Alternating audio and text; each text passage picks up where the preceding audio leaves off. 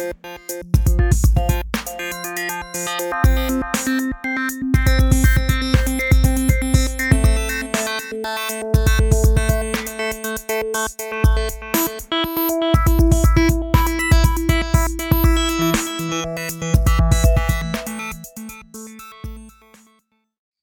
willkommen zu einer neuen Ausgabe des Zero One Podcasts.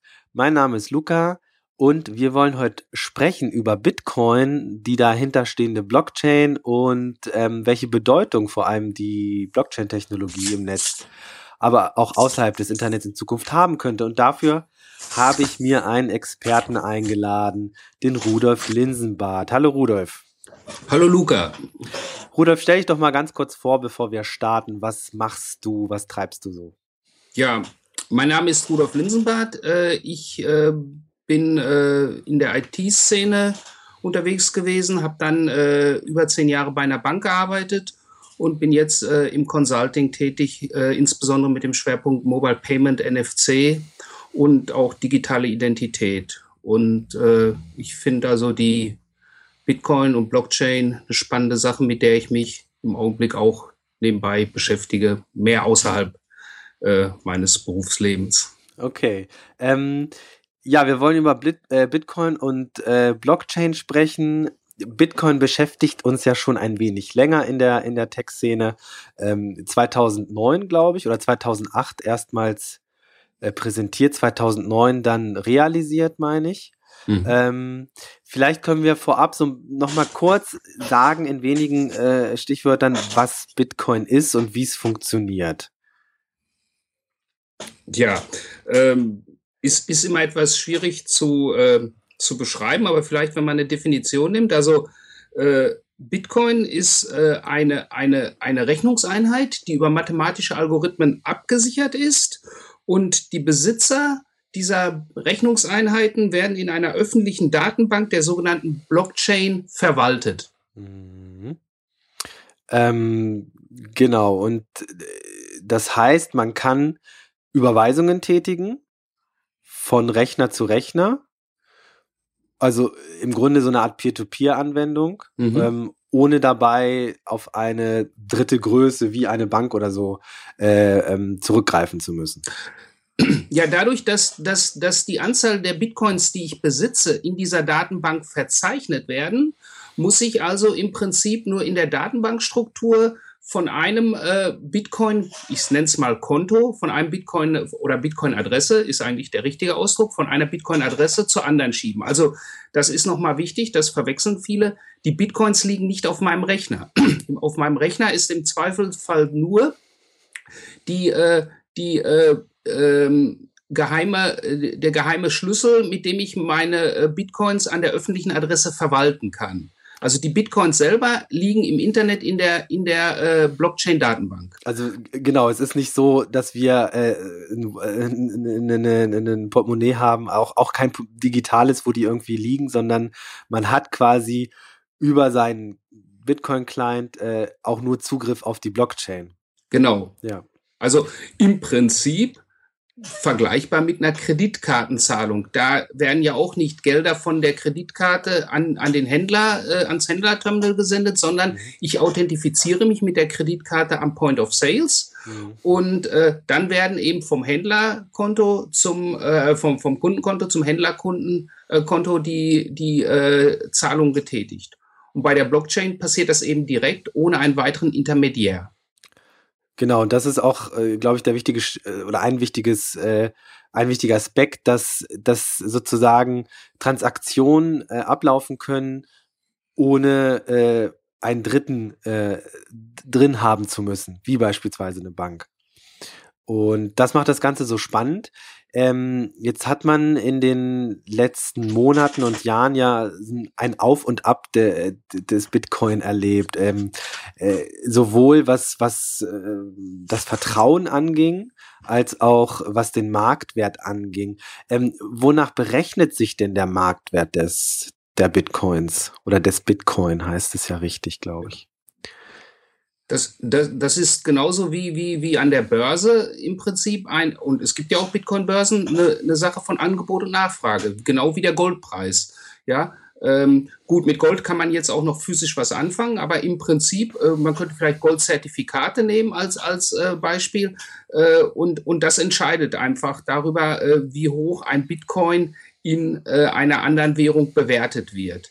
Ähm, das, das ist, wie gesagt, nur einfach äh, das, was die Leute dem Bitcoin zutrauen. Und äh, die Sicherheit, äh, oder nein, die Sicherheit nicht, äh, das Vertrauen, mit dem Bitcoin wirbt, ist zu sagen, wir sind nicht inflationär, sondern die Summe an Bitcoins, die herausgegeben werden können, ist endlich. Also es gibt, äh, wir wissen die Endsumme der Bitcoins, die es gibt, und wenn die alle äh, äh, er, er, er meint sind, also äh, er schürft, mhm. äh, dann, dann äh, wird es keine neuen Bitcoins mehr geben. Und, und das ist quasi der Vertrauen, weil es gibt ja keinen Herausgeber wie bei unserer Währung, äh, äh, dem Euro steht die Europäische äh, äh, Zentralbank dahinter ja. und äh, die, die kann ja beliebig äh, Geld in den Markt pumpen oder auch herausnehmen. Im. Augenblick läuft es in der Einrichtung. ja, ja, Aber äh, äh, das gibt es bei Bitcoin nicht, sondern bei Bitcoin wurde von vornherein im Algorithmus festgelegt, die Anzahl der Bitcoins, die es am Ende geben wird, ist endlich. Und was passiert, wenn es keine mehr gibt? Äh, ich glaube 21 Millionen, ne? Meine ich. Ja, ungefähr so. Ja. Äh, äh, die, die, die ähm, äh, vielleicht kann man den, den, den Hörern auch noch mal kurz erklären, wie das passiert und warum Richtig, das genau. Ich glaube, das ist. hängt zusammen. Genau, mach das mal. Also, äh, neue Bitcoins kommen auf den Markt, indem ein Miner sie erschürft. Und zwar alle zehn Minuten. Alle zehn Minuten kommen 25 neue Bitcoins hinzu und das über einen Zeitraum von zwei Jahren. Danach äh, wird äh, die Anzahl der herausgegebenen Bitcoins pro zehn Minuten halbiert und immer weiter. Und wenn man diese Grenzfunktion, äh, man hat bei 50 äh, äh, Bitcoins angefangen, jetzt sind wir bei 25, das nächste ist 12,5 Ah, okay. Und, und, irgendwann ist es vorbei quasi. Ja, es, na, es ist nie ganz nee, vorbei. Nie ganz vorbei, richtig. aber, aber es gibt eine mathematische Grenzkurve. Ja, also, okay. also äh, diese mathematische Funktion, ich halbiere alle zwei Jahre äh, die Her Anzahl der herausgegebenen Bitcoins, führt zu einer Grenzkurve und damit weiß man, wie viele es gibt. Wenn alle Bitcoins herausgegeben sind, dann äh, äh, haben wir also, wie gesagt, einen endlichen Vorrat und wer dann welche haben will, muss Bitcoins von anderen abkaufen, die welche besitzen. Okay, und, und wie entstehen diese Bitcoins? Also was heißt denn Mining? Kannst du das äh, kurz erklären? Ja, also ähm, Mining bedeutet, äh, äh, dass also die, die, die sogenannten Miner, die äh, ähm, äh, signieren ja immer einen Block der Blockchain. Also die Blockchain, jetzt müssen wir weiter vorgehen. Also mhm. die Blockchain ist eine Datenbank, die wir uns wie eine Ringbuchsammlung vorstellen, eine lose mhm. Blattsammlung vorstellen. Und jeder Block, der alle zehn Minuten entsteht, wird diesem Ringbuch hinzugefügt. Mhm. Damit da keiner ein Blatt rausnimmt und ein, eins fälscht, äh, sind die miteinander verkettet über einen äh, kryptografischen Algorithmus. Mhm. Und äh, dieser Algorithmus wird von dem Miner signiert. Um diese Signatur zu erstellen, muss er eine mathematische, einige sagen Rätsel, also es ist eigentlich ein Hash-Algorithmus, aber das wollen wir jetzt nicht vertiefen. Also der muss eine mathematische Rechenaufgabe lösen, für die er seine Rechnerkapazität braucht. Mhm. Und der Schwierigkeitsgrad wird auch angepasst an diese, an diese Aufgabe mit, mit der technischen Entwicklung der, ähm, der Hardware.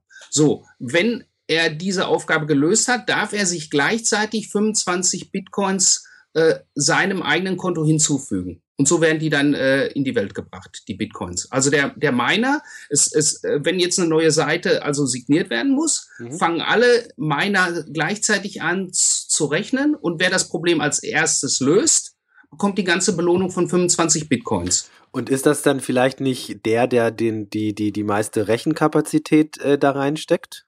Äh, Oder ist das ein bisschen komplizierter? Also wie kann ja, äh, die, die Wahrscheinlichkeit, je mehr Rechenkapazität ich habe, äh, ist größer, dass ich äh, dass ich es als erster löse. Das ist aber auch ein bisschen Glücksspiel. Also man muss es so sehen wie Lotto spielen. Okay. Wer mehr Lose kauft, ja, okay. ja, wer mehr Lose kauft, äh, äh, hat eine größere Chance.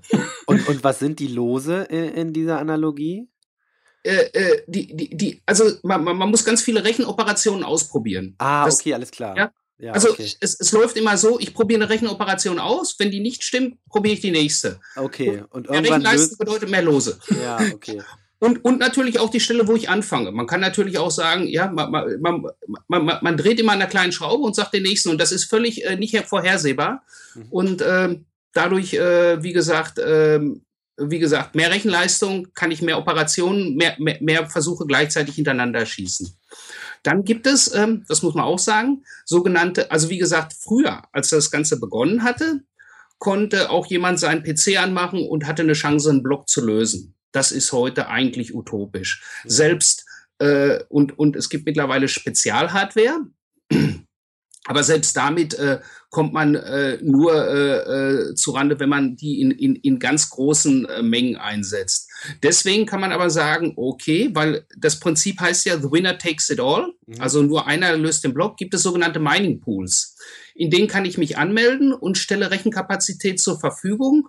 Und so ein Mining Pool, der misst dann, wie viel Prozent meiner Rechenkapazität habe ich damit hinzugefügt. Ja und äh, gibt mir dann einen prozentualen Anteil an der Belohnung. Mhm. Und es sind zurzeit überwiegend Mining Pools, die also im, die, die diese Aufgaben lösen. Mhm. Und da wären wir auch bei einem Problem, was heißt in der Community diskutiert wird. Wenn ein Mining Pool irgendwann mal die Überhand gewinnt, äh, und das heißt mehr, da gibt es das, das Credo der 50 Prozent. Wer mehr als 50 Prozent aller Blöcke signiert, könnte parallel auch Fälschungen laufen lassen. Okay, warum? Ähm, weil, weil die Idee ist folgende. Nehmen wir mal an, ich nehme ein, ein, also die Rechenaufgaben werden immer schwieriger und, und allein schon das Nichtbetrügen verbraucht eine irre, irre, eine irre äh, Ressource. Mhm. Wenn ich jetzt also eine anfange, äh, irgendwo einen Block zu fälschen, indem ich sage, eine Million Bitcoins für mich, und, und äh, fälsche Transaktionen, dass auf meinem Konto eine Million Bitcoins wären, dann muss ich auch hingehen und alle nachfolgenden Trans äh, Blöcke auch noch mitfälschen. Und die Rechenkapazität, die ich dafür brauche, ist so immens, dass man einfach sagt, dass da, darauf basiert das Ganze, dass man sagt, das wird, das wird niemand schaffen. Wenn aber jemand schon beweist, dass er eigentlich die regulären 50 Prozent der Blöcke signiert, mhm dann könnte man sich auch vorstellen, dass er heimlich einen zweiten äh, Trail laufen lässt, in dem die Fälschungen laufen. Okay. Ja, äh, das geht schon ziemlich tief und und und und äh, nee, es ist sehr interessant. Also mhm. ähm, es geht äh, ziemlich tief in die Materie rein, auch was die Blockchain ist und wie sie funktioniert. Denn ein wichtiger Aspekt von Bitcoin und der Blockchain ist ja, dass sie so gut wie nicht hackable ist. Also ähm, äh, vielleicht kannst du da noch ein bisschen äh, drauf eingehen. Also für einen Otto-Normalverbraucher, der äh, hm. Bitcoin einsetzt und äh, vielleicht, da gibt's ja viele Szenarien, ähm, ähm, der vielleicht einfach nur was kauft, ähm, der kann sich ja sehr sicher sein, äh, dass da kein Schindluder getrieben wird, weil der Empfänger sozusagen der Bitcoin ja auch gar nicht die Daten, die Zahlungsdaten des Zahlenden erhält, sondern einfach nur den Bitcoin oder die Anzahl von Bitcoin, die der Bezahlende überweist. Okay, das, das sind jetzt, ähm, das sind jetzt mehrere Sachen, die, die da ineinander laufen. Mhm. Also wir müssen erst einmal sagen, und da will ich jetzt nicht zu tief reingehen, weil das ist ein, ein, ein irreschwieriges, nicht hackable heißt, die mathematischen Algorithmen sind äh, im Augenblick, Stand der Mathematik, nicht, nicht crackbar. Das mhm. heißt also, es, es gelingt mir im Augenblick nicht, äh, die, die, die, die Blöcke, äh, äh, weil, weil der Hashing-Algorithmus ist, ist so sicher, das heißt also, wenn ich das Mining mache, es gibt keine Abkürzung.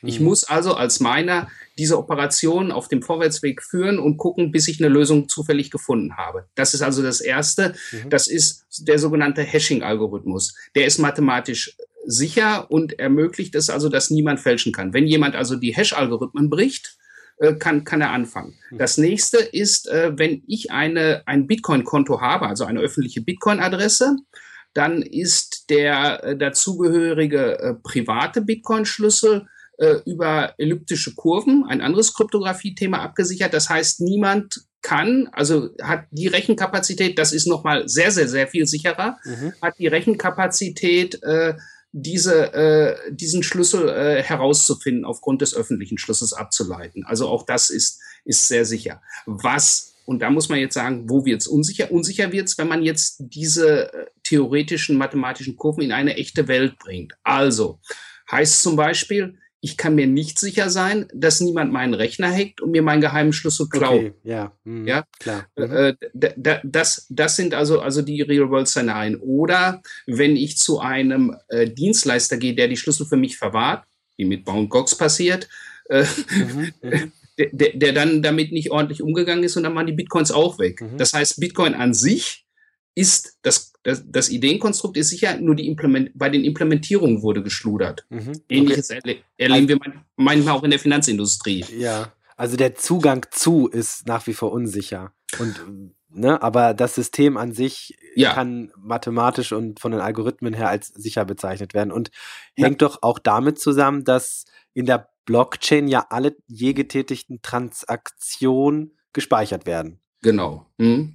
Also nochmal, um das zu sagen, der, der Zugang ist nicht unsicher. Der Zugang ist dann unsicher, wenn ich die Sicherheitsmaßnahmen selber nicht respektiere, okay. indem ich ein bisschen äh, weiß. Also äh, äh, das ist genauso wie wenn ich meinen Rechner äh, nicht gegen Viren ordentlich sichere und ähnliches. Ja. Man muss ein paar Vorsichtsmaßnahmen, man kann nicht nur einfach sagen, dadurch, dass ich Bitcoin mit einem sicheren Algorithmus verwende, kann mir nichts passieren. Das gilt nicht. Okay. Und wie kann man sich das vorstellen? Äh, ähm, in der Blockchain, und ich glaube, dann müssen wir auch bald zur Blockchain kommen, ja. ähm, oder wir reden ja auch die ganze Zeit von der Blockchain, ähm, werden alle je getätigten Transaktionen, Bitcoin-Transaktionen gespeichert. Das ist ja eine, das muss ja eine immens große Datenbank sein. Wie kann man sich das vorstellen? Wo wird die immer, also wo wird die überall gespeichert? Die wird ja nicht bei jedem, der jetzt ein Bitcoin-Wallet äh, nutzt, äh, irgendwo gespeichert. Nee, nee, das, das ist richtig. Also äh, die, die volle Blockchain wird in verschiedenen Knoten im Netz gespeichert. Die ist äh, mittlerweile über 22 Gigabyte. Äh, es stand dran, äh, wenn nicht mehr die komplett auf meinen Rechner runter. Jeder kann die auch mit einem Full Bitcoin äh, äh, ähm, Programm äh, sich runterladen. Es hat mal geheißen, äh, das dauert einen Tag. Also ich habe, äh, vielleicht lag es jetzt auch an der Internetverbindung, mehrere Tage gebraucht, bis ich die komplette Blockchain bei mir runtergeladen habe. Mhm. Also die, die kommt dann sukzessive. Und ja, es, es ist, es ist ein, ein, ein, ein Riesen, ein, ein Riesen Datenwust, oder nein, Datenwust nicht, aber es ist eine Riesen Datenbank, die, die dann äh, äh dort, dort gespeichert ist und auf vielen Knoten miteinander verteilt ist. Wie äh, muss man sich vorstellen, wie früher Napster, ja? Also mhm. äh, äh, und, und es ist auch ein ähnliches Protokoll, äh, das, das, das der Ganze dann hat. Und äh, dadurch, dass es müssen auch immer genügend äh, ähm, Bitcoin-Server online sein, damit die Kommunikation und das Protokoll weiterlaufen kann. Und im Prinzip läuft es so, und das finde ich eigentlich eine sehr charmante Sache, äh, jeder, der selber Bitcoins bekommen will, äh, kann sich selber ein, ich, ich erzeuge mir selber ein, ein, äh, ähm, ein Adresspaar, Public und Private Key. Mhm. Und erst wenn ich eine Transaktion mache, ist dieses Adresspaar dann auch in der Blockchain zu sehen. Ja? Okay, ja. Äh, jeder kann sich übrigens selber mal spaßeshalber, ohne alles zu installieren, es gibt eine Adresse, die heißt bitadress.org. Und da kann man sich selber mal so, so, so einfach mal so ein, so ein Adresspaar erzeugen und schauen, wie das aussieht. Es ist einmal eine etwas kürzere Zahl und eine etwas längere, äh, die da ist. Und die sind beide äh, als QR-Codes auch noch abgebildet, damit man sie einfacher in, in eine App einziehen kann. Und das kann man sich dann da mal anschauen. Okay. Ähm, wenn wir jetzt ein bisschen, bisschen weitergehen, ähm, ich habe vorhin ja schon gesprochen davon, dass Bitcoin ja ein Auf und Ab erfahren hat. Es gibt viele unzählige Meinungen dazu. Äh, der Mark Andreessen, der bekannte Investor aus dem Valley, äh, hat schon 2014, Anfang 2014 äh, von Bitcoin geschwärmt und steckt sehr, sehr viel Geld in Bitcoin-Startups äh, und hat damals Bitcoin in einem Editorial in der New York Times als grundlegenden Sprung der Informatik beschrieben. Also und hat äh, so Meilensteine wie 1975 den PC, 1993 das Internet genommen und jetzt 2014, weil er den damals geschrieben hat, den Artikel Bitcoin. Ähm, das auf der einen, das ist nochmal eine andere Perspektive als die von dem Mike Hearn, der sich im Januar zu Wort gemeldet hat, diesen Jahres. Das ist ein Core-Entwickler mhm. und der einen Medium-Artikel geschrieben hat, ähm, der sehr rumgegangen ist, wo er so ein bisschen seine Frustration mit Bitcoin äh, beschrieben hat, auch ähm, in verschiedenen Bereichen verschiedene Aspekte genannt, genannt hat, unter anderem, dass, dass es einfach technische Probleme gibt, ähm, was die Blockchain angeht. Ähm, ich lese das hier mal ganz kurz vor, das sind so ein mhm. paar Stichpunkte. Wir müssen da jetzt nicht überall drauf eingehen, aber ja. damit man einfach mal so ein bisschen äh, äh, Futter hat. Und zwar hat er gesagt, ähm, äh, wie kann man auf, auf, auf eine Währung vertrauen, die, Zitat, das ist jetzt Englisch, couldn't move your existing money, Zweitens, had widely unpredictable fees uh, that were high and rising fast. Ja, auch das ist ja eigentlich ein Vorteil, der oft genannt wird, dass Bitcoin-Transaktionen so gut wie keine Gebühren hatte. Können wir vielleicht gleich noch kurz zu sprechen. Mhm. Ähm, drittens, allow buyers to take back payments they'd made after walking out of shops by simply pressing a button. In Klammern, if you aren't aware of this feature, that's because Bitcoin was only just changed to allow it. Viertens, mhm. is suffering large backlogs and flaky payments. Äh, fünftens, which is controlled by China und sechstens, äh, and which the companies and people building it were in open civil war. Ich glaube, da meint er so ein bisschen diese Streitereien innerhalb der Bitcoin-Community. Ja.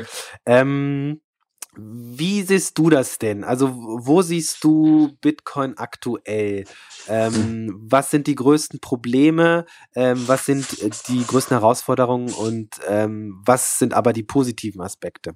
Ja, also der, der Mike Hearn hat äh, meiner Meinung nach die richtigen Probleme angesprochen. Als ich also das erste Mal das Konzept von Bitcoin äh, mir angeschaut habe und verstanden hatte und da ich eben auch ein bisschen in, in der Payment-Industrie äh, tätig bin, äh, braucht man mal sich nur eine Eckzahl anschauen. Und zwar äh, der Tag, an dem die meisten äh, Bitcoin-Transaktionen bisher überhaupt seit Existieren der Blockchain lief, an einem Tag waren 100.000 Transaktionen. Mhm das ist das ist, äh, werden, wird dir jeder Payment-Experte sagen, das ist nichts, wenn man sagt, man hat den Anspruch, ein, globales System zu sein. Und ich habe mich dann auch gefragt, und wir sind jetzt bei 22 Gigabyte, also dann weiß man, was da an Transaktionen dümpelt, wie groß würde äh, das Ganze erstmal werden, äh, wenn man äh, richtig Last aufs System pumpt. Ja, also das, mhm. da, da, das, das war quasi bisher der Peak.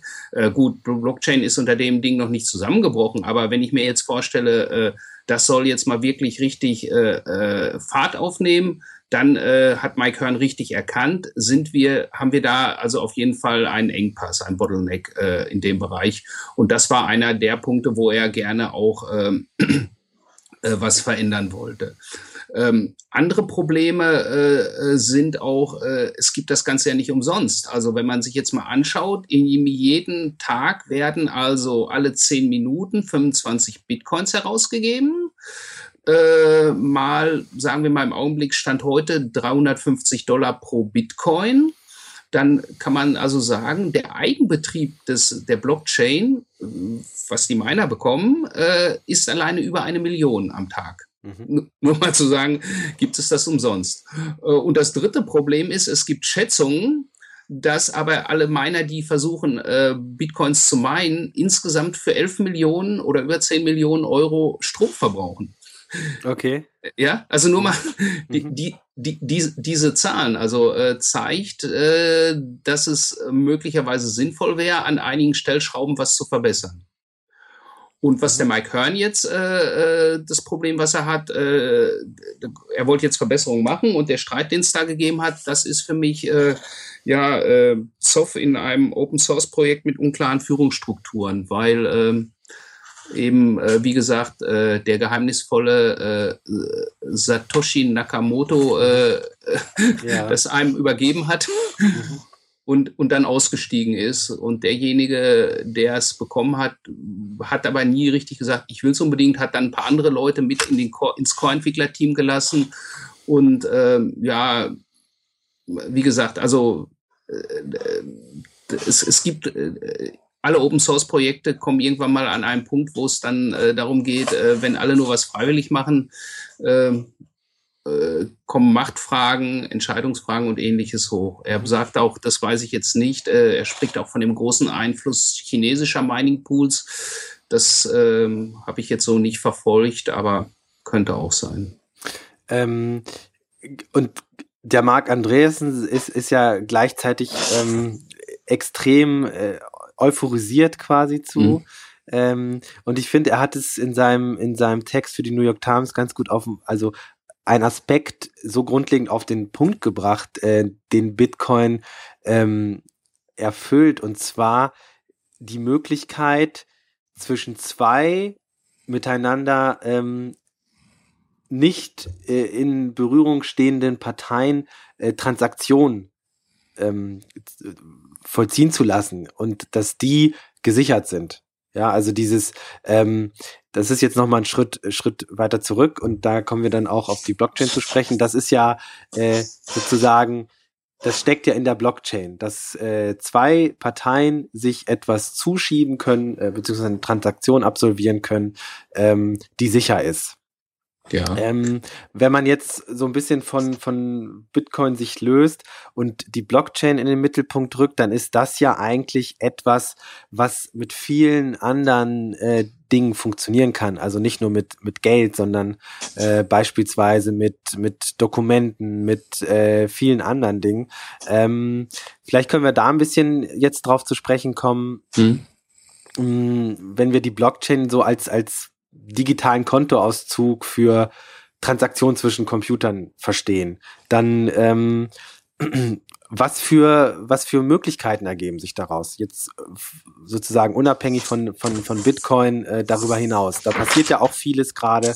Und ähm, vielleicht können wir da so ein bisschen drauf zu sprechen kommen äh, ja, da gibt's natürlich äh, viele Sachen. Man, man, man, kann, man kann ja sagen, äh, die, die, dieses, dieses System dieser öffentlichen Datenbank, in die jeder äh, relativ einfach auf sichere Art und Weise Einträge mit einbringen kann, äh, muss ja nicht allein auf ein Verzeichnis für den Besitz von einer virtuellen Rechnungseinheit sein im Sinne einer ich sage es mal ganz vorsichtig, weil es das nicht ist, einer Währung, sondern man könnte ja auch sagen, wir äh, bringen äh, andere Sachen rüber. Zum Beispiel eine interessante Idee war, warum können wir das DNS-System nicht äh, darüber ablösen, indem wir einen sogenannten Namecoin einführen? Ja, das okay. heißt also, die DNS-Einträge werden in einer Blockchain verwaltet und jeder kann dann eben äh, möglicherweise Namen hinzufügen. Oder äh, ich lege eine digitale Identität äh, ab und kann mich dann äh, über eine Blockchain ausweisen. Äh, dann gibt es Ideen, äh, dass man sagt, das halte ich äh, für, für, für eine Sache, die, die interessant ist, wenn eine Firma eine Anleihe ausgibt. Wir könnten ja Anleihen einer Firma dort drin verwalten. Mhm. Oder auch, äh, da komme ich aber gleich so, äh, wäre die Möglichkeit, unser Grundbuch. Ja könnte ja auch drin sein. Wobei, da, da sind wir natürlich an, an ganz anderen Problem. Also da muss man auch noch sagen, okay, äh, Grundbücher selbst in, in zentralisierten Datenbanken sind das Problem. Wir müssen auch noch, wir möchten gerne auch noch in 200 Jahren äh, lesen. Also man muss man natürlich auch noch sicherstellen können, dass man in 200 Jahren das lesen kann, unabhängig von der Sicherheit. Mhm. Äh, und äh, gerade wenn man sagt, okay, im Augenblick äh, ist die Kryptographie, die wir haben, sicher, aber die Entwicklung geht weiter. Das heißt, bleibt die Technik auch skalierbar, dass mein Haus nicht, äh, wenn, wenn das in der Blockchain ist, dass mir in 100 Jahren mein Haus äh, abgesprochen werden kann oder ähnliche Dinge. Mhm. Aber ja, das sind alles interessante Sachen, die man dort weiterverfolgen kann. Dann muss man natürlich überlegen, ähm, wo, wo man da ansetzt. Äh, bettet man das in die bestehende Bitcoin-Blockchain ein? Mhm. Eine Idee oder baut man neue Blockchains? Mhm. Aber gibt es nicht, gibt es da nicht Bestrebungen, sozusagen andere Blockchains zu bauen, so, also die, die Idee der Blockchain zu übernehmen und neue zu bauen, sich von, von Bitcoin zu lösen? Äh, ich, ich denke, darauf wird es für alternative Anwendungen hinauslaufen. Aber nochmal, da muss man überlegen, wer wird denn äh, der Notar? Also die, die, die man, man, man, man muss, kann ja an vielen Komponenten drehen, aber wenn man äh, sagt, wir, wir wollen eine alternative Blockchain haben, dann braucht man auch alternative Miner oder Signierer.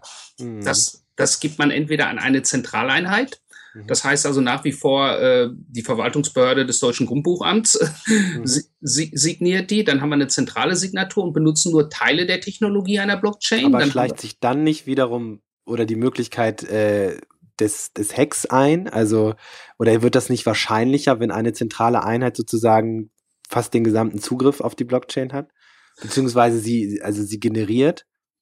Ja, das, das wäre der Fall. Aber nochmal, äh, der Staat könnte ja jetzt schon das Grundbuch fälschen. Warum ja. sollte er das digital tun? Nee, nee, aber wenn man sagen würde, also es gibt ja dieses Beispiel aus, ich weiß gar nicht, Malaysia oder, oder, oder Singapur, ähm, wo es äh, immer wieder dazu kommt, dass irgendwelchen Menschen dort äh, die vier Quadratmeter, die sie besitzen, plötzlich äh, nicht mehr zustehen, weil ähm, eine staatliche Stelle meint, äh, wir haben hier ein Grundbuch, das irgendwie äh, echter ist als deine Urkunde, die du mal vor 50 Jahren bekommen hast. Ähm, und in so einem Fall wäre das ja schon äh, eine Sache, die das dann nicht besser machen würde. Da, da, äh, gut, ein korrupter Staat, wenn, wenn der die äh, äh, zentral äh, übernimmt, äh, bringt natürlich dann keine Verbesserung, außer dass wir die Technologie vom Papier ins äh, ja, von, von, ja, ja, die Technologie verschoben haben. Wenn wir aber nach dem Mining-Prinzip unabhängige äh, äh, Notare, ich nenne sie mal Notare, meiner, wie gesagt, sie werden zwar meiner genannt, aber sie, sie signieren ja im Prinzip äh, äh, die, die, die Transaktion mhm. haben, dann muss man sich auch überlegen, äh, wie werden die motiviert? Und, mhm. und, und, und über die Kosten sprechen. Äh, und wie gesagt, ich habe ja gesagt, im Augenblick gibt es genügend äh, Leute, die das machen, weil für die, die die Belohnung attraktiv genug ist, aber der Preis ist eine Million am Tag. Ähm, äh, mhm. dann, dann muss auch jemand sagen, wie läuft's. Es gibt allerdings auch ähm, Entwicklungen oder, oder Ideen, dass man sagt, wir können vielleicht einen besseren Signieralgorithmus schaffen, der effektiver ist und der es möglicherweise vielen ermöglicht, ja, dass, dass also quasi jeder nur ein Los zieht, aber jeder macht mit und wir könnten die Belohnung dann erheblich weiter und der braucht auch nicht mehr so viel Strom, mhm, mhm. um das zu machen. Vielleicht könnte man auf die Art und Weise äh, das dahin kriegen, dass also jeder äh, sagt, okay, ich, ich, ich signiere mit und äh, arbeite auf die Art und Weise, also dass man äh, effektivere äh, Hashing-Algorithmen oder, oder Signaturen für Blöcke äh, schafft. Da, da habe ich in der Richtung, wie gesagt, das sind alles die Forschungsansätze, die man dann machen muss, wenn man dort Alternativen aufbaut. Mhm. Äh, ich halte es für wirtschaftlich sehr schwierig, also nochmal parallel ein weitere, also oder sehr viele äh, ähm, Konstrukte wie, wie den Bit, wie Bitcoin-Blockchain nebeneinander zu betreiben weil äh, es muss ja irgendjemand auch sagen, äh, ich, ich glaube daran und, und, und setzt seine Rechenenergie ein und, und, und, und den Strom. Äh, das ist ja bei, bei den Bitcoin-Minern quasi eine Wette. Die sagen, okay, wir glauben an die Stabilität des Bitcoins mhm. und wir werden in Bitcoins dafür bezahlt, dass wir es einsetzen und können die dann am Markt verkaufen. Mhm wenn äh, man äh, das jetzt für ein anderes System macht, dann muss man auch die Miner dann überzeugen zu sagen, okay, eure Rechenleistung, die ihr einsetzt, wird irgendwie monetarisiert. Dann muss man das Ganze darüber ab, abmachen und da wären wir auch bei den kostenlosen Transaktionen, dass man sagt, äh, eine, eine Transaktion kostet Geld. Also dafür, dass ich in der Blockchain eingetragen bin, mhm. äh, werden Gebühren genommen und die Gebühren kriegt der Miner, statt mhm. dass man äh, neue, neue äh, Währungseinheiten rausgibt. Mhm. Das wäre eine Möglichkeit. Dann wären wir aber von den kostenlosen Transaktionen weg. Das ist auch übrigens die Idee vom Bitcoin, dass man sagt, wenn alle Bitcoins ausgegeben sind, warum sollen die Miner dann noch neue Blöcke berechnen? Dann man hat quasi so eine minimale äh, äh, äh Fee, die die für die Transaktion also Gebühren ne? Gebühren äh, genau genommen werden und auf Dauer ist dann die Idee, dass der Schwenk dahin geht, nicht mehr, weil es wird ja immer weniger, was ich äh, für einen 10-Minuten-Block bekomme, dass das Ganze dann zu Transaktionen rübergeht. Und, und wie wäre das, wie wäre das, also so eine Art Private Blockchain zu machen, wo das Meinen äh, sozusagen, ja, bestimmten, keine Ahnung, Dienstleister zugeschrieben wird und der macht das dann? Macht das irgendwie Sinn? Das, das, das würde zumindest insofern Sinn machen, äh, wenn man bestimmte äh, andere Komponenten mit rausnimmt. Ansonsten wäre es eine ganz normale Datenbank. Ja? Mhm. Äh, ähm, wenn man also zum Beispiel die Komponente, was ich sehr schick finde, ist, äh, dass jeder sagen kann, okay, ich, ich erzeuge mir eine Bitadresse und einen privaten Schlüssel. Also im Prinzip wäre es ja so verglichen mit, mit, mit dem Kreditkartenkonto. Ich erzeuge mir meine Kreditkarte selber, meine sichere ja, mhm, mhm, und, und kann dann ins System eintreten. Während wenn ich heute sagen, wir, wir haben ja heute äh, äh, schon Möglichkeiten im Internet zu bezahlen, zwar gegen Gebühr, aber äh, äh das läuft. Aber wenn ich jetzt, äh, ich, ich muss mich äh, anmelden, mir, mir, mir eine Kreditkarte schicken lassen und die, die erzeugt also derjenige, der ähm, der, der das System verwaltet. Und dabei kann ich sagen, okay, ich erzeuge mir meine, mein Public-Private Key Paar selber mhm. und, und trete dann in die Datenbank ein. Das finde ich also einen charmanten Ansatz und ich könnte mir vorstellen, dass man also quasi mit eigenen äh, Sicherheitskomponenten selber eintritt und auch das wäre eine, eine Idee, die dann laufen könnte und senkt möglicherweise die Hemmschwelle, an dem System teilzunehmen. Also quasi ohne große Anmeldung. Äh, das heißt, ich bekomme zum Beispiel die Firmenanleihe von, von der Firma dann eben, mhm. die das an einen vertrauenswürdigen Dritten vergeben haben. Der signiert die Private Blockchain und ich kann dann die, ähm, die Anteile kaufen mhm, mh.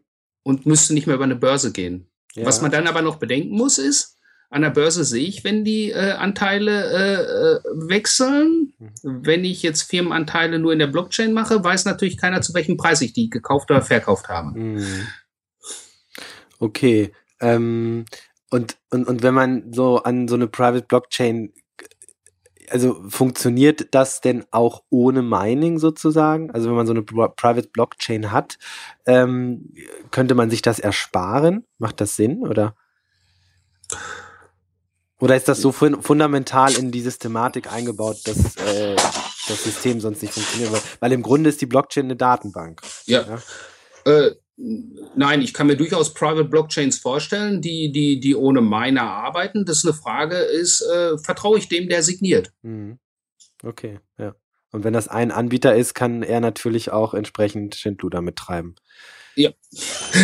ja. Ähm, was sagen denn äh, Institutionen wie Banken zu dem Ganzen? Also wie stehen die denn dazu? Weil das äh, würde ja in dem einen oder anderen Fall jetzt im Fall von Bitcoin bedeuten, äh, sie, sie sind nicht, sie werden nicht, also in dieser Systematik nicht mehr gebraucht. Wie gehen die damit um?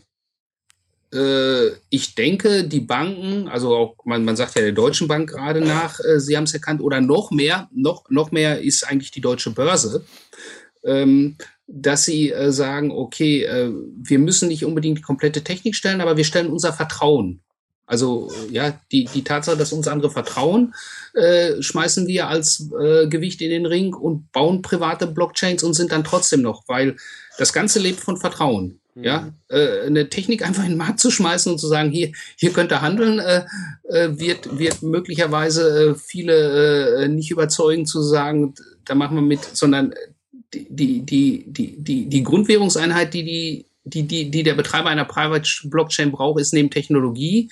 Das äh, viel wichtiger ist, dass ihm vertraut wird. Mhm. So, und äh, wenn er jetzt nicht mit Public Mining arbeitet, dass er sagt, okay, es gibt Unabhängige, er kann einfach nur sagen, hört, schaut zu, ich liefere hier den Grundstock und bezahle externe Miner und in einem transparenten Prozess wie beim Bitcoin kann man dann sehen, warum signiert jemand die Blöcke, weil er eben eine Belohnung bekommt äh, und äh, macht das ordentlich, äh, dann äh, äh muss er, wenn er sagt, ich will selber signieren oder an von mir kontrollierte äh, Dienstleister, dann braucht er Vertrauen. Und ja, ich denke mal, dass das erkennen die Banken äh, schon und bereiten sich dort auch vor. Ich meine, die deutsche Börse wäre in Deutschland relativ weit. Also wenn man, wobei, wie gesagt, also ist noch kein fertiges Produkt da, aber ähm, da passiert was und der Deutschen Bank sagt man auch nach, dass sie äh, dort intensiv forscht.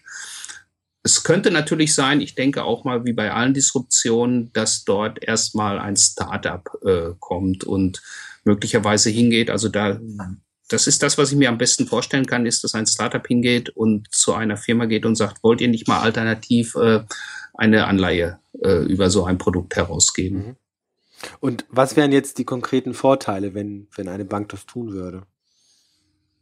Hm, Kostenersparnis äh, und mehr Flexibilität, also im, im, im Produkt und möglicherweise auch äh, die Kunden schneller anzusprechen. Das alles, was Digitalisierung treibt heutzutage. Ja. Also, also auch weil Transaktionsgebühren vermutlich deutlich geringer ausfallen würden als bisher ja. Oder generell äh, Vermittlungsstellen, die äh, Echtheit prüfen von Prozessen ja. und so weiter, einfach nicht mehr notwendig, notwendig sind oder genau. in dem Maße. Mhm.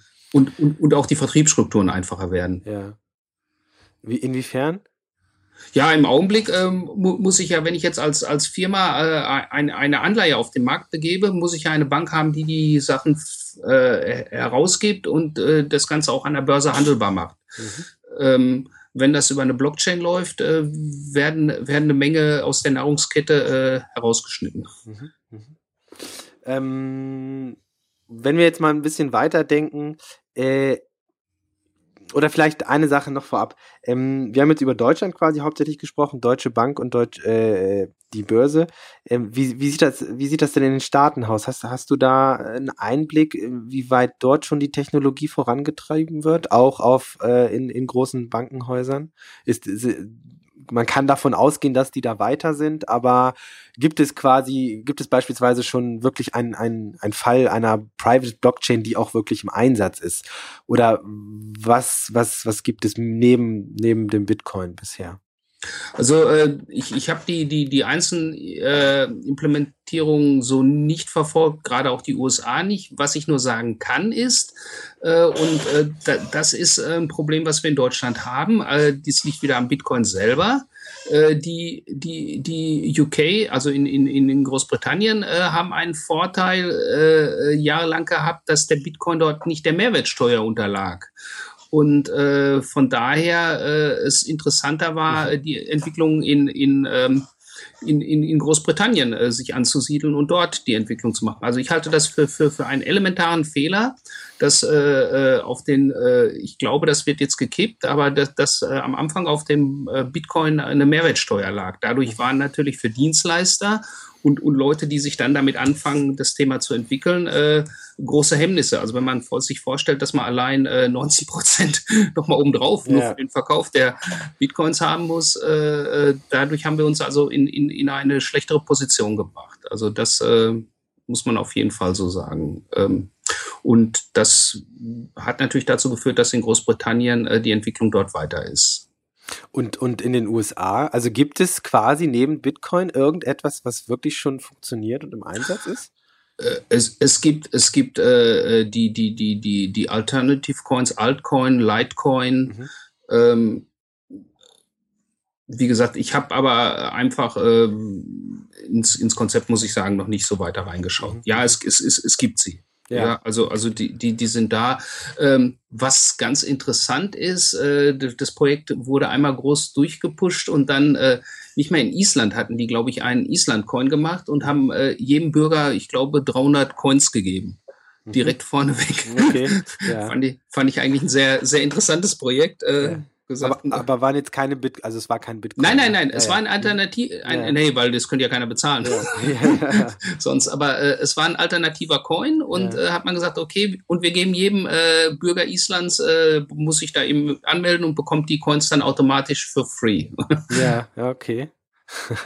War, fand ich ein sehr interessantes Projekt, habe dann aber nicht weiter nachgeguckt, wie es sich dann weiterentwickelt hat. Mhm. War vor, ähm, ich glaube, anderthalb Jahren äh, mhm. ungefähr. Es gibt ja, also was es ja gibt, auf jeden Fall im Währungsbereich sind ja äh, Alternativen zu Bitcoin, ne? Also ich weiß jetzt nicht, was es da alles im konkreten mhm. Fall gibt, aber hast du vielleicht so ein bisschen auf dem Schirm? Der, der, der größte ist, glaube ich, der Litecoin, würde ja. ich sagen. Also der, der, der hat, äh, der, dort hat man also äh, auf jeden Fall ein paar technische, ähm, ein paar technische äh, äh, ähm, also wie gesagt, der, der Bitcoin ist ja entwickelt worden in seiner Grundstruktur und danach nicht wieder angepasst worden. Der, ähm, der äh, letzte, der das eben jetzt mal in der Grundstruktur anpassen wollte, war eben der ähm, äh, Mike Hearn. Mhm. Und äh, wie gesagt, solche Sachen, äh, wo man sagt, Mensch, lass uns mal die, die, die Blöcke effektiver machen, äh, äh, möglicherweise aus dem Hashing, das ist äh, beim Litecoin auf jeden Fall schon mal eingeflossen. Okay. Ähm, wenn wir jetzt mal so ein bisschen weiterdenken äh, und abschließend äh, versuchen zu evaluieren, welchen Einfluss Blockchain vor allen Dingen äh, in Zukunft haben wird oder haben könnte als, ja, wie soll man sagen, als Organisationsprinzip des Internets, um es mal äh, einfach auszudrücken, wenn es darum geht, äh, Transaktionen sicher äh, äh, über die Bühne zu bringen. Ähm, es gibt ja in vielen Bereichen, also ich habe mal geguckt, was es so für Startups gibt und wir haben ja auch schon über einiges gesprochen. Also mir sind jetzt drei vor allen Dingen äh, aufgefallen. Jetzt ist es einmal dieses ähm, Digital Asset nennt sich das, was die Technologie der Blockchain nutzt, um den Austausch von Vermögenswerten an der Börse. Mhm. Ähm, also im Grunde, was wir auch bei der deutschen Börse gerade besprochen haben. Ähm, ja. Äh, verbindlich und für alle transparent über die Datenbank abzuwickeln. Es gibt sowas wie Stampery, das ist ein Startup äh, eines jungen Spaniers, wo man einfach Dokumente äh, jeglicher Art, also, also es können E-Mails sein, es können einfache Textdokumente sein, äh, mhm. äh, über die Blockchain absichert. Es gibt dann aber auch noch ganz andere Ideen. Äh, da bin ich auf das Startup Lasus gestoßen, ähm, das so eine Art Uber ist. Ähm, und da soll das Ganze auch an der Blockchain äh, angekoppelt werden. Und die Idee ist, dass man, wenn man längere Strecken als 20 Kilometer fährt, sammelt man sogenannte SUS, also das wäre dann die Währung. Und diese gesammelten Einheiten ähm, kann der Nutzer dann, wenn er jetzt eine Mitfahren, äh, eine andere Mitfahrgelegenheit äh, sucht, wieder einlösen und ähm, man ist weg von dem, ich muss Geld bezahlen, um irgendwie weiterzukommen und irgendwo hinzukommen mit einem Fahrdienst, sondern ähm, das wären alles Einheiten, die über eine Blockchain, äh, also nicht monetäre Einheiten, die über eine Blockchain äh, verwaltet werden. Also das sind ja drei sehr unterschiedliche Dinge. Ähm, was glaubst du denn? In welche Richtung wird sich das Ganze entwickeln? Ähm, wo siehst du Stärken, wo siehst du Möglichkeiten und wo siehst, siehst du ganz klar äh, Bereiche, die, die so nicht funktionieren würden? Also wie gesagt, äh, das ähm, äh, Thema äh, an, an, an der Börse, die, die Alternative, wie, wie, wie hieß der erste nochmal? Das, ähm, Digital Asset. Digital Asset. Also das, das glaube ich auf jeden Fall äh, wird, wird kommen. Äh, da, da, werden, wir, da werden wir auf jeden Fall was sehen, äh, weil, weil einfach äh, die, die Möglichkeiten dort äh, äh, Ressourcen zu sparen und, und Prozesse zu verschlanken einfach sehr gut gegeben sind. Also das, das sehe ich, das sehe ich auf jeden Fall.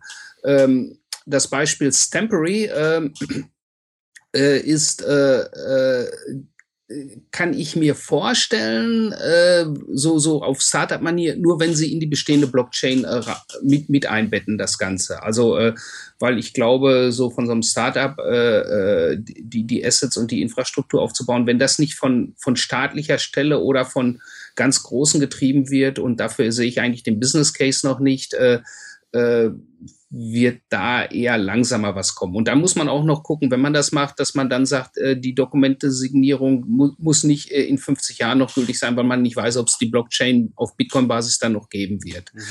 Ähm, was noch alternativ zu bedenken ist, äh, ist möglicherweise, dass Blockchain-Technologie äh, das Peer-to-Peer-Payment vereinfacht. Also das heißt, die klein, die Überweisungen von Person to Person, mhm. Thema Instant Payments, mhm. ja. Äh, da ist ja äh, die, die EZB sozusagen, also weil das ist ein Riesenproblem, äh, wir Autorisierung und Clearing gleichzeitig zu kriegen. Da könnte möglicherweise Blockchain-Technologie dann äh, unterliegen zum Einsatz kommen. Äh, ja, weil äh, innerhalb ganz Europa äh, 20 Euro mal zu verschicken und das aber von einem Girokonto zu einem anderen und das irgendwann unter Wasser dazwischen Blockchain ist. Ja, mhm. ich, ich als Enduser würde das gar nicht sehen, sondern ich mache eine Überweisung, aber irgendwann äh, in, in einem der Zwischenschritte, wenn die Bank, Banken untereinander ein Clearing machen, äh, äh, ist, ist dann äh, Blockchain auf einmal im Bild. Das kann ich mir sehr gut vorstellen. Ähm, und so außerhalb des monetären Bereichs, Hast du da irgendwie, also sowas wie dieses Lasus Startup, ähm, siehst du da irgendeine Einsatzmöglichkeit? Wie gesagt, ja. Ja, die etwas verbessert, also es, es, also es bringt ja quasi nichts, mhm. wenn man jetzt einfach sagt, äh, wir machen das jetzt mit der Blockchain, weil es einfach gerade eine angesagte Technologie ist, sondern mhm. äh, es muss ja auch einen Nutzen haben und klare Vorteile versprechen. Ja fehlt mir im Augenblick ein bisschen äh, die, die, die Fantasie, wie wie es wie es genau funktioniert. Mhm. Möglicherweise äh, äh, ja, andere Sachen schon. Also wenn man sagt, äh, äh, ich denke, es besteht ein Bedarf dazu zu sagen, ja, lasst uns mal äh, ähm, irgendeine Transaktion signieren, ja, mhm. also günstige Notare. Mhm. Äh, wie gesagt, nur da ist dann die, die Langzeitaufbewahrung das Thema. Ne? Mhm. Da muss man dann gucken, wie, wie lange äh, äh, können wir, also man muss ja einen Forecast geben, äh, wenn ich es heute signiere, kann ich davon ausgehen, dass es in zehn Jahren noch mhm. äh, mhm. äh, die Kryptomethoden so sind, dass niemand äh, das Dokument fälschen kann, beziehungsweise wenn der Forecast ist, dass man sagt, okay, äh, würde ich mich auf die sichere Seite legen. Also das Dokument wird jetzt signiert und die Signatur hat zwei Jahre Gültigkeit. Mhm. Äh, wenn man das in vier Jahren noch wissen muss, wird es schwieriger. Mhm. Und, und, je länger der Zeithorizont ist. Ja, dann sind solche äh Signaturanwendungen äh, auf Basis der Blockchain auf jeden Fall äh, auch eine interessante Sache. Ja, wie gesagt, Domain Naming System, digitale Identität, wobei ich immer noch hoffe, dass, dass der Staat da eigentlich äh, ähm, mehr, mehr, liefert. Wir haben ja den digitalen Personalausweis, ja. ist aber ein ganz anderes Thema. Ja.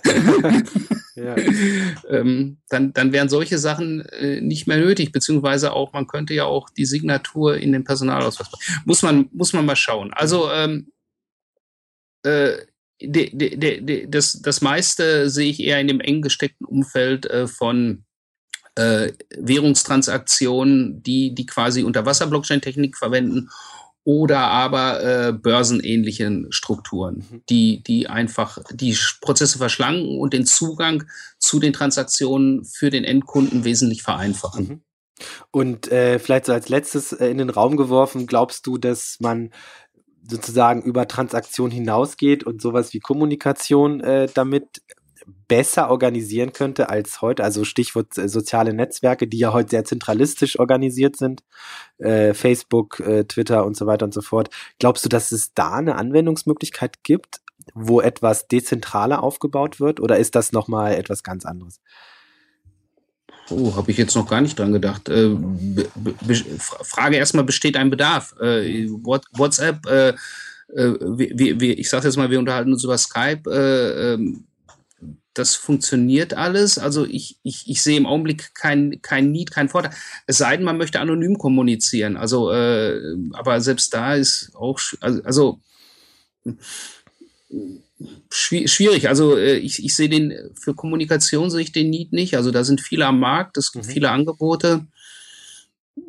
Also man, also man, es könnte ja jemand daherkommen und sagen, äh, ich will nicht mehr, dass äh, alles äh, oder die, die maßgebliche Kommunikation über soziale Netzwerke über Facebook läuft und mhm. ich versuche mal was, gab es ja schon etliche äh, Versuche da, was Dezentrales aufzubauen, die alle gescheitert sind. Und so, also die Frage einfach, wäre Blockchain vielleicht eine Technologie dafür, die das Ganze äh, möglich machen könnte? Müssen wir hier jetzt auch nicht beantworten, ja. ist, glaube ich, eine riesige Frage. Also ich sag mal, glaube ich, glaube ich eher nicht, um relevant ja. zu werden, äh, ist, sind einfach die Infrastrukturkosten zu hoch. Ja, okay. Äh, mhm. Ja. Ja, ja reicht auch.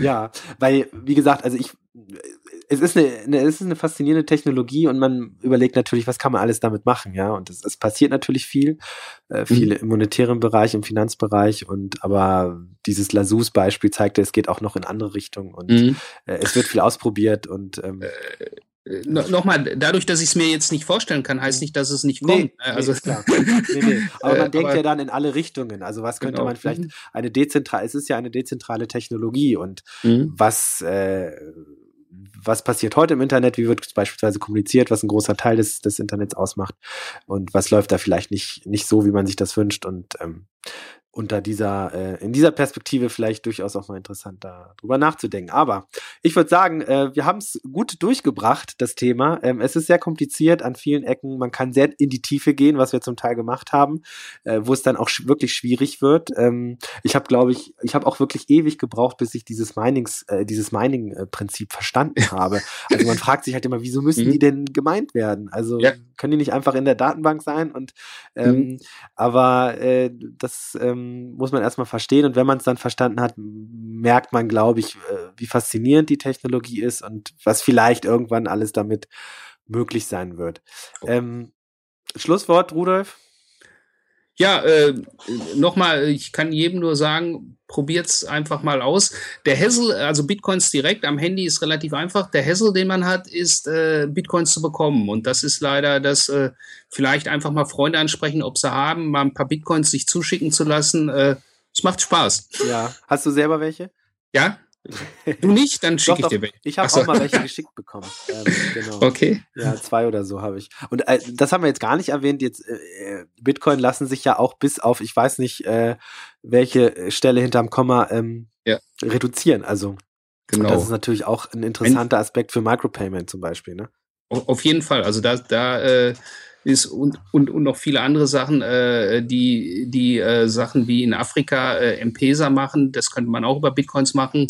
Und die dritte Sache ist aus äh, Staaten, die Währungsbeschränkungen haben. Also früher war aus, aus äh, ist jetzt noch aus Venezuela oder Iran, kriegt man ganz schwer Bitcoins raus. Äh, mhm. Und der Jochen Siegert hatte damals, wie er bei Bitcoin war, gesagt, das wäre also da eine Möglichkeit, dass man eben auch äh, Bigpoint-Spiele äh, in Venezuela und Iran machen kann, indem man mit Bitcoins bezahlt. Sonst kriegt man äh, keine Währung transferiert. Oh, okay, ja. Also generell äh, Währungstransaktionen, also Geldtransaktionen ja. äh, weltweit abzuwickeln. Es gibt auch dieses berühmte Beispiel, ähm, dass viele einfach es, es viele, viele Menschen gibt, die aus Afrika kommen oder, oder ähm, aus ärmeren Gegenden der Welt und äh, in Europa vielleicht arbeiten oder ja. äh, und ihren Familien Geld schicken wollen. Und das ist ja unheimlich teuer.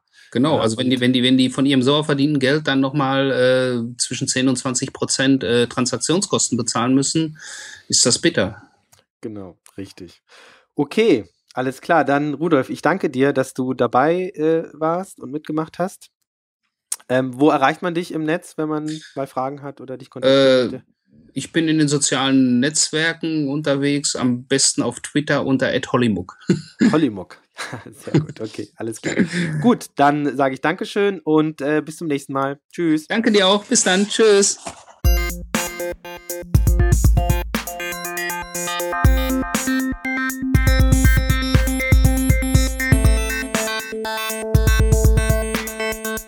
Thank